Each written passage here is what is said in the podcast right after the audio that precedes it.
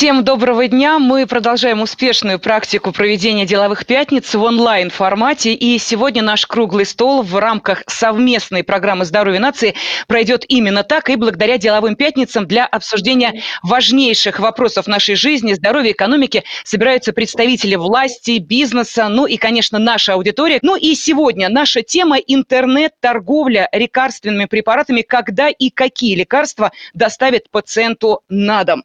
В дискуссии сегодня принимает участие генеральный директор Санфарма Россия Артур Валиев, депутат Государственной Думы Российской Федерации Александр Петров. Мы получили драфт положения о дистанционной торговле, который подготовил аппарат правительства, и во вторник он придет на обсуждение, соответственно, вот в эту рабочую группу.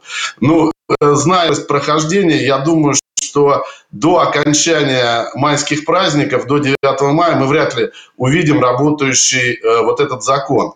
Э, после 10 мая, я думаю, что это уже получится.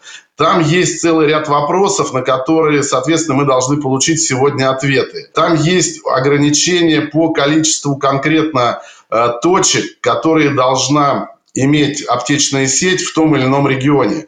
Потому что пока все это привязывается локально к конкретному региону. То есть нет такого, что компания зарегистрирована в Нижнем Новгороде, а интернет-торговля она будет заниматься на Сахалине. Сложившиеся реалии, что у нас уже миллионы заказов идут через а, централизованные сайты какого-то вот бронирования, маркетплейса и так далее. И если это сейчас убрать, а, то доступность от этого сильно не повысится доступность понизится в большинстве территорий страны и никогда обратно не вернется, потому что не накроют э, аптечные сети э, доставкой и даже возможностью заказа всю территорию. Не будет ее там, а не поедут туда курьеры.